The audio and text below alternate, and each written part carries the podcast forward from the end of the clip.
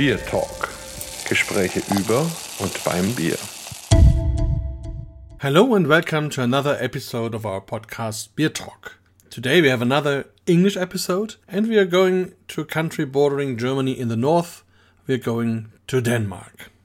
And we meet there a skilled brewer, Jens Lynge Larsen, who started brewing some years ago, but has a long brewing history as a home brewer and also a very interesting name of his brewery. But Jens, it's wonderful that you are here and maybe you introduce yourself to our listeners. Yes, uh, thank you very much for inviting me. Uh, yeah, as you said, my name is Jens Lynge Larsen. I am the owner and the brewer of a very small brewery here in Denmark called Spy Brew. It's a uh, it's a brewery that has been yeah I've, I've been having it um, commercially since 2014. And uh, before that, I did 10 years, almost 10 years as a home brewer, dedicated home brewer. So actually, I brewed my first beer back in 2003. And then 2014, I started the, the brewery. Uh, you know, everything that's successful uh, nowadays either started in a basement or in a garage. And of course, I started in, in my basement in my house. So for the first yeah, I think four, five years. I had the brewery at my basement, and now I've just moved the uh, brewery outside and into some uh, real nice facilities, uh, still situated in Hvidovre, the town where I live. Uh, and it's very close to our capital. It's very close to Copenhagen. So it's been quite a journey so far. Oh, yes, and we met close to Copenhagen about four weeks ago, I think, and uh, we were there judging at a competition for the Danske Öl Enthusiast, which is another interesting story. But maybe we talk about your personal beer history before. So, how did you come into beer? well, actually, the, the, I'll try and make the story short, but the, you know, um, the, the way that I got interested in brewing as a home brewer was actually my my ex mother-in-law of all persons. She gave me a, a Christmas present. Uh, that was a DVD back in the you know the old days where you can actually see something on DVDs. You didn't stream stuff, and there was this uh, this uh, video about two guys uh, brewing a beer, and I just I just fallen in love with the idea of brewing a beer together with my neighbor and uh, then I started buying the, you know, all the ingredients. And I think the first beer we did was actually horrible. But I was kind of hooked with the idea of brewing, you know, putting together the water, the malt, the hops, and the yeast. And within actually quite not not that long time, but, but, but we started started out with some horrible beers, but but then short after we actually not nailed it, but we, we, we produced some quite drinkable beers and then I really started the geeky point about finding out, you know, everything about pH levels and temperatures and, you know, all the, the geeky parts. Starting diving into all, all sorts of readings about how to make the beer even better. And um, then I started brewing for myself, not together with my neighbor, because that was more like we were interested at that time to get it as high as alcohol uh, volume as possible. But I wanted to, to dive into the more or less forgotten, forgotten, sorry, forgotten beer styles. You know, the British mild and some of those beers that, that were perhaps not that popular. Um, and I found out that with the with the small brewing setup that I actually have, uh, you know, if you go to a beer bar in Copenhagen and they have 20 taps, I think at least 14 will be some kind of variation of an IPA. Uh, I, I, also do IPAs, but I find it more interesting to do some of the other other and, and less uh, less popular beer styles. So I do uh, Rauch beer. I do uh, yeah, and also one of my my signature beers is actually my my habanero pale ale. It's a pale ale, an American pale ale with uh, with real habanero uh, added to the beer. So so so that's that's how I actually started out. I also I also do the New England IPAs, of course, but uh, I tend to go to the more old school uh, beer styles actually. And has it been always like this, or did you have or do you have some favorite beer styles which you like most and which you brew most? Well, uh, I would say it was uh, the, the, West Coast IPAs uh, that got me interested. Uh, I'm not that fond of this, of the you know the um, the very sweet um, taste in the in the Belgian beers. So for me, it was I was more or less looking to towards England, to the British mild, to the IPAs. You know, the, the heavily uh, hoppy IPAs where all the hops have actually gone into as bittering hops. Uh, so those kind of beers make me kind of interesting, uh, interested in, in, what was going on. Uh, because you know we have we have Carlsberg in Denmark and everybody brings that uh, pilsner, uh, but I found out that you can do a, a whole lot more with with the ingredients, and and that's that's how I started. You know, looking towards England and then looking a little bit further towards to, towards America um, when I found out, you know, with the high alpha acid uh, hops, you know, what you can do with those kind of uh, hops when you add them, and either whirlpool or hop stand, or you use them for uh, for hop uh, for uh, dry hopping. So, so for me, it's the easy drinkable beers, uh, the hoppy beers, also some of the more. Um, yeah, not not too sweet beers actually. I, I like to have my beers, you know, with a high attenuation, so it's, it's not it's not that that much residual uh, sugar in the beer. So, and now let's go from hop to hot. so, to your habanero beer, which I have here, and also you have a can, I think. And so, yeah, maybe I first open it and then let's talk about it.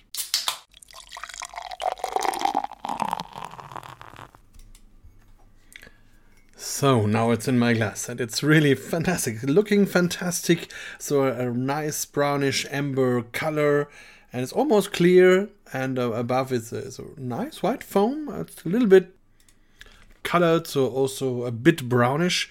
And yes, and, and I have all this intense smell in my nose. So these, yeah, chili pepper habanero smell of these fruits very intense and, and also maybe a little bit dangerous so i don't really know if i drink or not but i think i have to.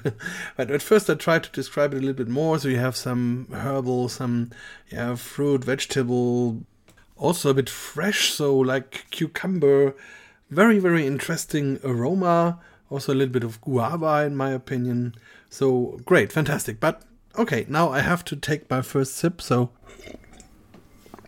Oh, yes. Very intense, especially at the beginning. and now now also the spiciness is developing, so it's really it's it's great.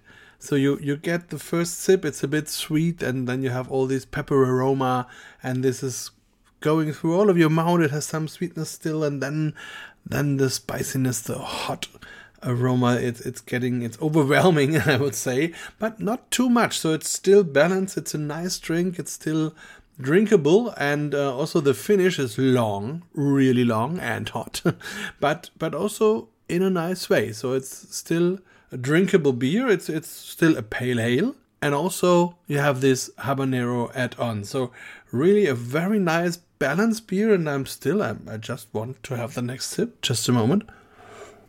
Yes, it's it's it's really great, and so I'm. I didn't expect that, but I think I really can drink the whole can, so no problem. Maybe another one. So, um, really very interesting, very well done. Thank you for this very special beer. But I think it's not easy to brew such a beer. So, has it always been like this? When I brewed it back in 2014, the flames from, from the habanero uh, was uh, much more intense because um, I, I, when, when it was done, uh, you know, when I had done the beer, brewed the beer, and it was transferred to the fermenter, um, I wanted, I was, you know, I, I, wanted to be able to, to smell the, the, the habanero at that point. But I found out uh, if if I could smell the habanero uh, when transferring the wort to the fermenter, the level of uh, habanero was way too much. So actually, the beer that you're drinking, when I'm transferring that one to the fermenter, uh, you, you don't have any notes from the habanero at all. It's after the, the yeast has fermented all the sugar and actually is just uh, doing the um, force carbonation that, that the expression from the habanero actually uh, evolves and, and, and speaks out. So I try to make a, a chili beer, not from chili powder, but from real chili, habanero chili, uh, that's actually drinkable, where you can drink an, an entire can without having flames both ways.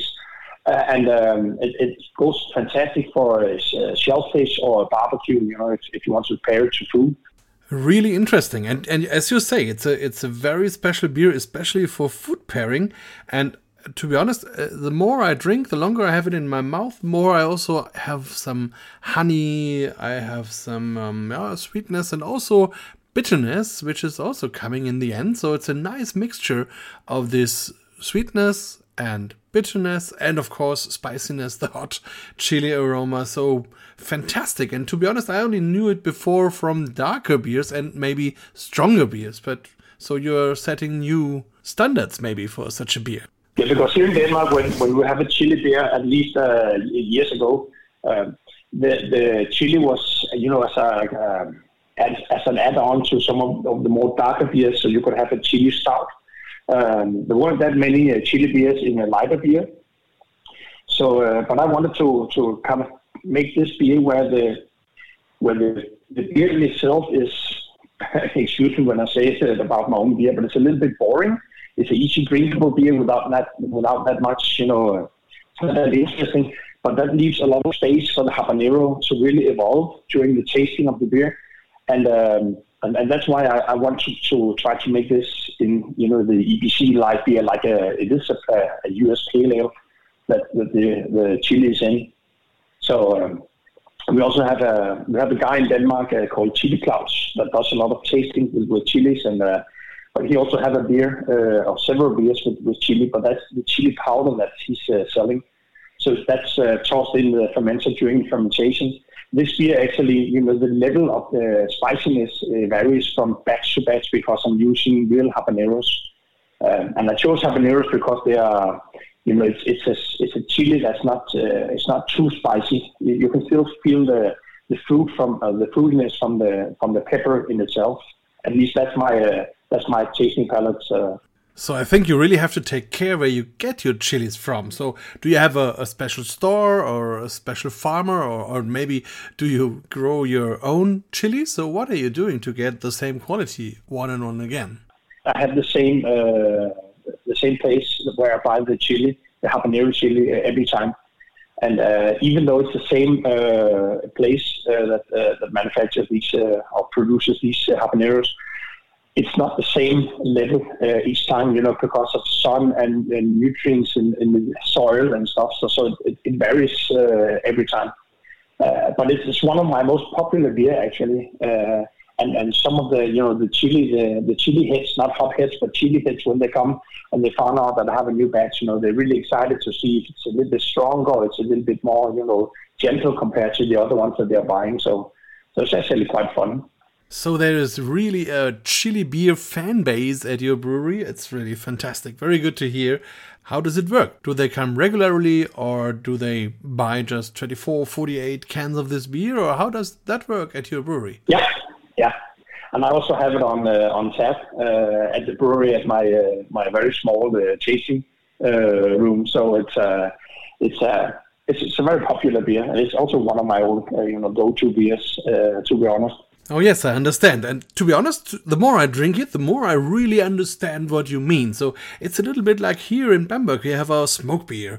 And when people come and try the smoke beer, they always say, oh no, I cannot drink another one. That's too hard. That's too intense. But when they have a second, a third, or fourth, or maybe more, then they get used to it. And then they get more and more liking this beer and they want to have more. And then they are really smoke beer fans. And I think it can be the same with this nice nice chili beer. So maybe the first is a little bit irritating, but if you have the second and if you get used to it, it's it's more and more interesting because it has kind of another dimension in the beer which you normally don't have. Very interesting. Yeah, but but it actually it changed from being more or less like some kind of you know a gimmick because it was very strong. So where it's, now it's it's more like on a level that I would say even not uh, uh, interested people would actually uh, could actually enjoy this beer. So it, it's uh, I, I, I the, the, the amount of, of uh, habanero, and I'm brewing between 600 and 800 liters per batch. I have, a, as I said, it's a small brewery, and I use about uh, seven to 800 grams of uh, habanero, and I let them boil for about four to five minutes uh, during the last uh, time of the of the hot boiling and then remove the chili again. So um, so it's like you know if you want to make a cup of tea and you want to have a really arom- aromatic, you just you know more or less just dip the the tea leaves in, in the in the boiling water. It's the same what I'm trying to do with the with the beer, and that's why it's, it's actually quite funny because you can't you can't taste it, you can't sense it in, in any ways when you are sampling the uh, the wort before it's being transferred to the fermenter. So it's like you know, fingers crossed that the chili will actually emerge uh, during the last part of the force carbonation before uh, canning. I get a strange picture in my mind. So I think when we have our beer and when it's brewed, afterward you have the spent grain, and here you use it maybe for making breads or even for using it for schnitzel or something like that. Um, so, but is it, is it like a, a special waste what you have after brewing the habanero beer, or what do you do with the spent habaneros? I have this uh, organic uh, company that uh, gathers my my spent grains, so I just uh, add the, the chili to to that one. So it's uh, it's not like it has to be you know uh, in a special you know special waste bin. So it's just added together with the hops and and the and the used grains. Okay, I understand. It's not nuclear waste. It's okay. Um, yeah, but uh, how long did it take you to get there? So, um, did you make lots of different beers, or did you have a, a, special way to get to the final version? I would say. Actually, the beer that you're drinking uh, did have a bigger brother, a big brother, and uh, where I used uh, uh Carolina Reaper you know, the one of the strongest uh, uh, chilies in the world at that time. Yeah. Uh, but that was used uh, only as a gimmick at uh, the beer festival in Denmark, where I took uh, like 900 milliliters, less than one, yeah, a little bit less than a liter of this, yeah, extracted water from a fermenting. yeah, the, a lot of the Carolina Reaper had been fermenting, so I took like almost a liter of that one and added to a, a keg so that was like 19 liters of uh, pale ale, my undercover pale ale, and uh, one liter of the uh, Carolina Reaper. And I can tell you that uh, we saw a lot of grown-ups crying and people are having hiccups, you know, because it was it was so strong. So we actually we, we refused to serve it as a beer, uh, but they could have the, the you know free taste. Uh, so we were just pouring like two or three centiliters because it was so strong. Yeah, it was it was fun, and I had. And, but you know how it is at beer festivals. I've had uh, stickers made, you know, with "I survived drinking the flames from hell," and whenever people tasted the beer uh, or the, the, the really strong chili beer, they had this sticker uh, put on their, you know, the, on the breast, and. Uh, you know how it is with beer and a good atmosphere, and all of a sudden, you know, a lot of guys saw the the, uh, the, the sticker and they wanted to have a sticker too. Yeah, but then you have to, to taste this beer.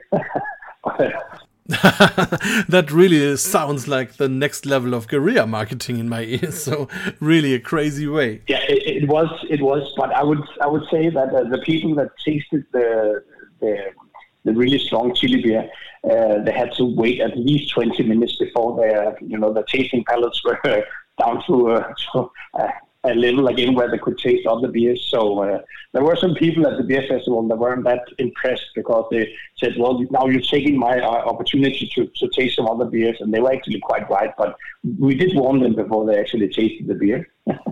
yeah, yeah, of course, it's their choice, I would say.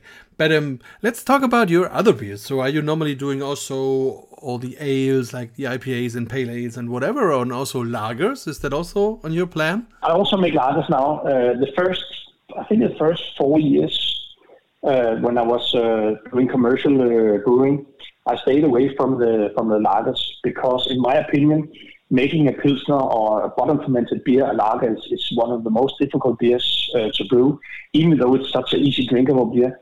Because if you're not, you know, if you don't master the the brewing process, if you don't master the fermentation techniques and, and you know everything, you'll be able to taste all the, the errors that you possibly could make in the beer when you're doing a bottom fermented beer. Uh, if you make a stout, if you make a real hoppy IPA, it's it's not that you know significant. Uh, you know you can really hide some of the of the fermentation temperature errors and stuff uh, in those kind of beers. So for me, it's I wanted to make sure that the, the beers that I was producing, that I was brewing, was actually uh, okay, that they were fine before I started uh, making uh, you know the the lagers because it is. Uh, it, it, like if I'm out and I go into I'm going to a brewery that haven't been to before, you know, uh, and I see that they have uh, lagers or bottom fermented beers, that would be some of the first beers that I wanted to try. Because if if a brewery, you know, is able to make a, a good pilsner, they can make everything, in my opinion. You do know what I mean? Oh, yes, I know what you mean. So, when you get around a lot in the world and you realize how many breweries try to make proper lagers and how many breweries fail in that, um, yeah, I know. And, and as you said, I think if, if a brewery manages to make a really good lager, then they can brew almost everything. but I just have another question back to the chili beer. Uh, I just thought about the yeast. Does it have any trouble fermenting this very hot and spicy water, or is there is is it is it going a normal way? No, there's there's no no issues at all. Uh, even uh, during the first kind of uh, the, the habanero pale I did in the beginning, that was uh, much more spicy. there weren't any problems with the yeast or any off flavors from the from the stress, if you could call it that, with the with the spiciness in the in the malt before fermenting. So actually, there are, there are no problems with fermenting in, in uh, this kind of beer. Okay, okay, so that calms me down. So if the yeast has no trouble, I won't have any trouble too. But uh, maybe let's talk a little bit about your brewery's name. So it's Spy Brew. so really, it sounds like a, a, very special name. So we, we have all these things in mind of Jason Bourne or of James Bond or all these agents and um, special service and these things. So what is what is the connection? What were your first thoughts when you started the, the brewery and when you were looking for a name? The town that I'm living in is called Hvidovre, so I could actually call it something with, with the town's name, Hvidovre, but but I wanted to make the the noun, uh, sorry, the name of the of the brewery something that wasn't, uh, you know, geographically uh, focused. So uh, and, and uh, you know, I'm I'm very fond of James Bond movies. You know, that's uh, that's my go-to movies all the time, and. and, and I have a so it's not difficult to find you know some some funny names. I have undercover pale ale. I have a whistleblower wit beer. I have a conspiracy IPA. I have a moonraker porter. I have Miss Moneypenny Mild. So, so it's I, I try to keep uh, the beers in, in, in, that context. And uh, actually, a quite funny story, you know, with the different kind of languages, uh, even in, in Scandinavia. Uh, one of the first beer events that I went to outside of Denmark was in Sweden, uh, the, the, in the Gothenburg. Um, and um, when, when I was, I think it was the first year that I was uh, uh, brewing the beers. And you know, Spy Brew, uh, it, it was you know displayed in two lines. So you have Spy in the top and then Brew uh, at the bottom, like my logo. Uh, the only thing is, in in Sweden, you know, Spy or Spy that means to throw up. so uh, perhaps that was not that uh, popular to begin with. When when the Swedes were coming to see the brewery, they saw this Spy Brew, so they thought, oh, will that make me sick? But uh, luckily for me, because they could see the, the names of the beers, that, that was actually the, the British uh, way of, of, of uh, pronouncing the, the brewery's name. That's really interesting because we have the same in our local dialect. If you have to warm it, we also say you have to spy. so it's it's close to your expression. So um, so maybe some of the people may get confused, don't they? But I would say if, if you have too much of my beer, you might spy. Yeah. you know, and also when I'm out uh, displaying my beers, I have this uh, black and white theme, you know, so it's uh, and, and, and people love it. So so I, I stick to that. I did spend 24 years in the army though as an officer, so uh, so I have some kind of relation to to you know classified material, but uh, I'm not uh, I'm not able to tell you that I have to kill you or yeah.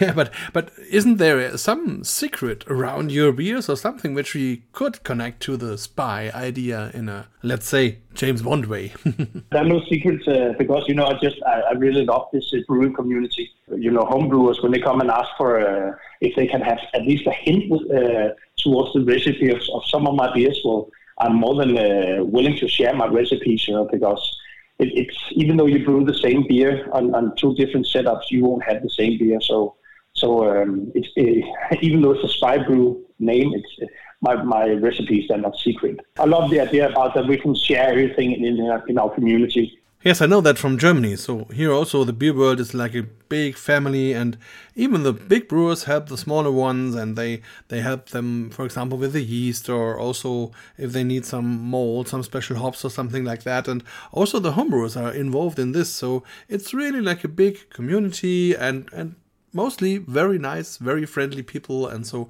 that's also another reason why I like to be in the beer world and part of it. It's very outspoken here in Denmark that we help each other. Uh, you know, both the, the bigger breweries and the smaller breweries, and you know, um, the prices on uh, you know cans you know are, are rocketing at the moment because uh, everybody's uh, wants to have uh, you know the beers canned instead of bottled, and uh, some of the little bit larger breweries uh, compared to my brewing setup well, I'm able to buy uh, you know pallets of, uh, of cans directly from them uh, because when they're buying they're buying big orders you know several trucks delivering pallets of uh, of, of cans uh, compared to if I have to buy them, you know, they'll be more expensive for me because I can only buy one or perhaps two uh, euro pallets with, uh, with cans.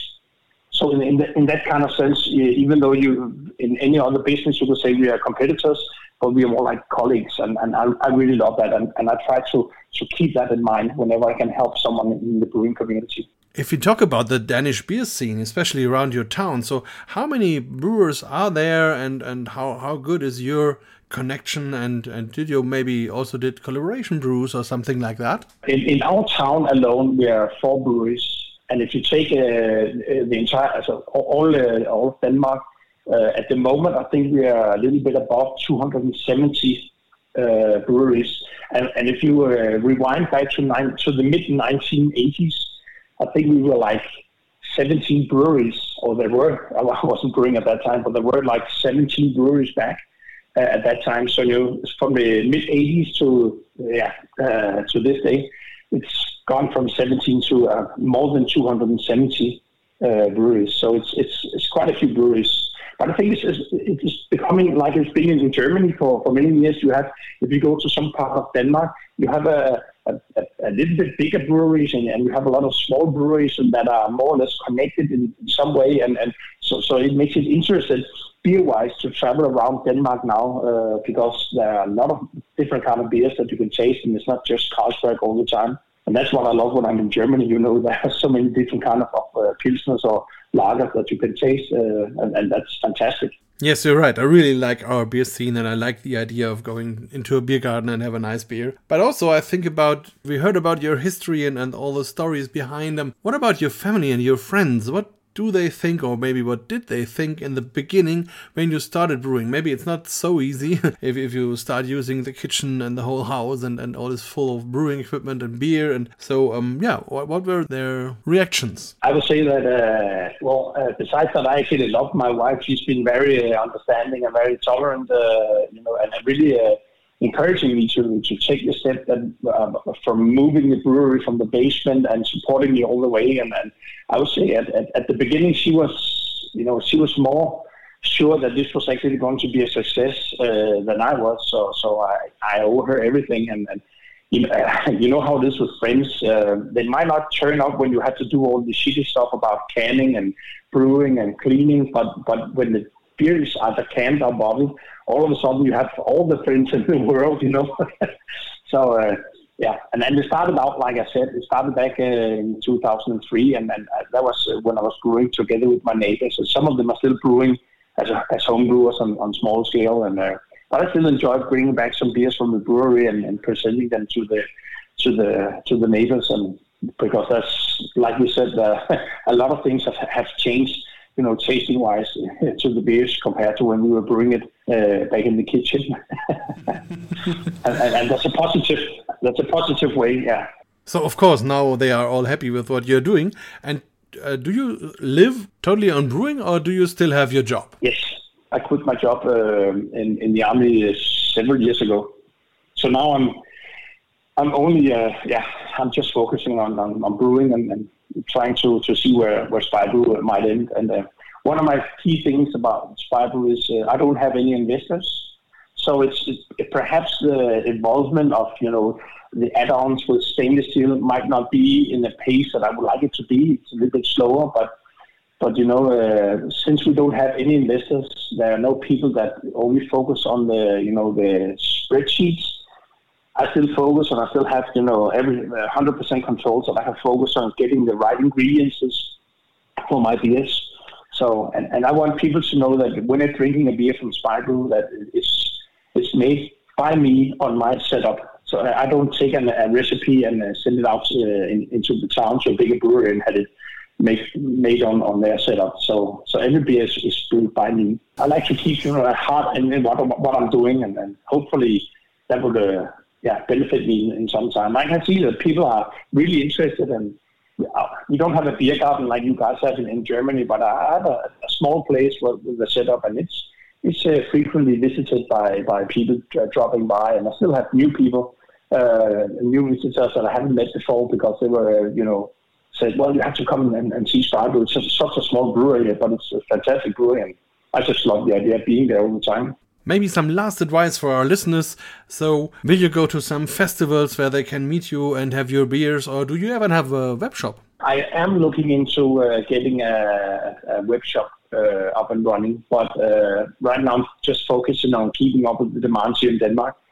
Uh, in the next month, at the beginning, uh, sorry, the second weekend of uh, of May, uh, I'm attending the Mikkeller Beer Celebration Copenhagen, the MBCC, so I'll be bringing eight beers for those uh, uh, uh, sessions. And the week weekend afterwards, we have a, a little bit bigger, more you know down to earth, the Øl Festival by the Danish beer enthusiasts. So I will be also be yeah having a booth there, serving my beers.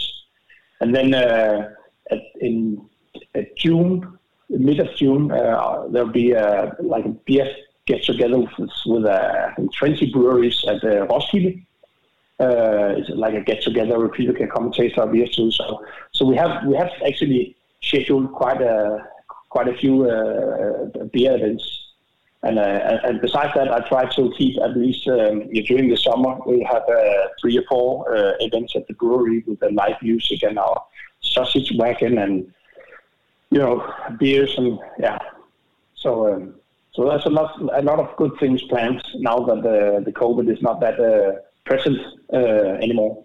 Yes, we are all happy that that has gone. Hopefully, and of course we will put uh, links to our show notes so that people can find your brewery and your Facebook page and and your future web shop.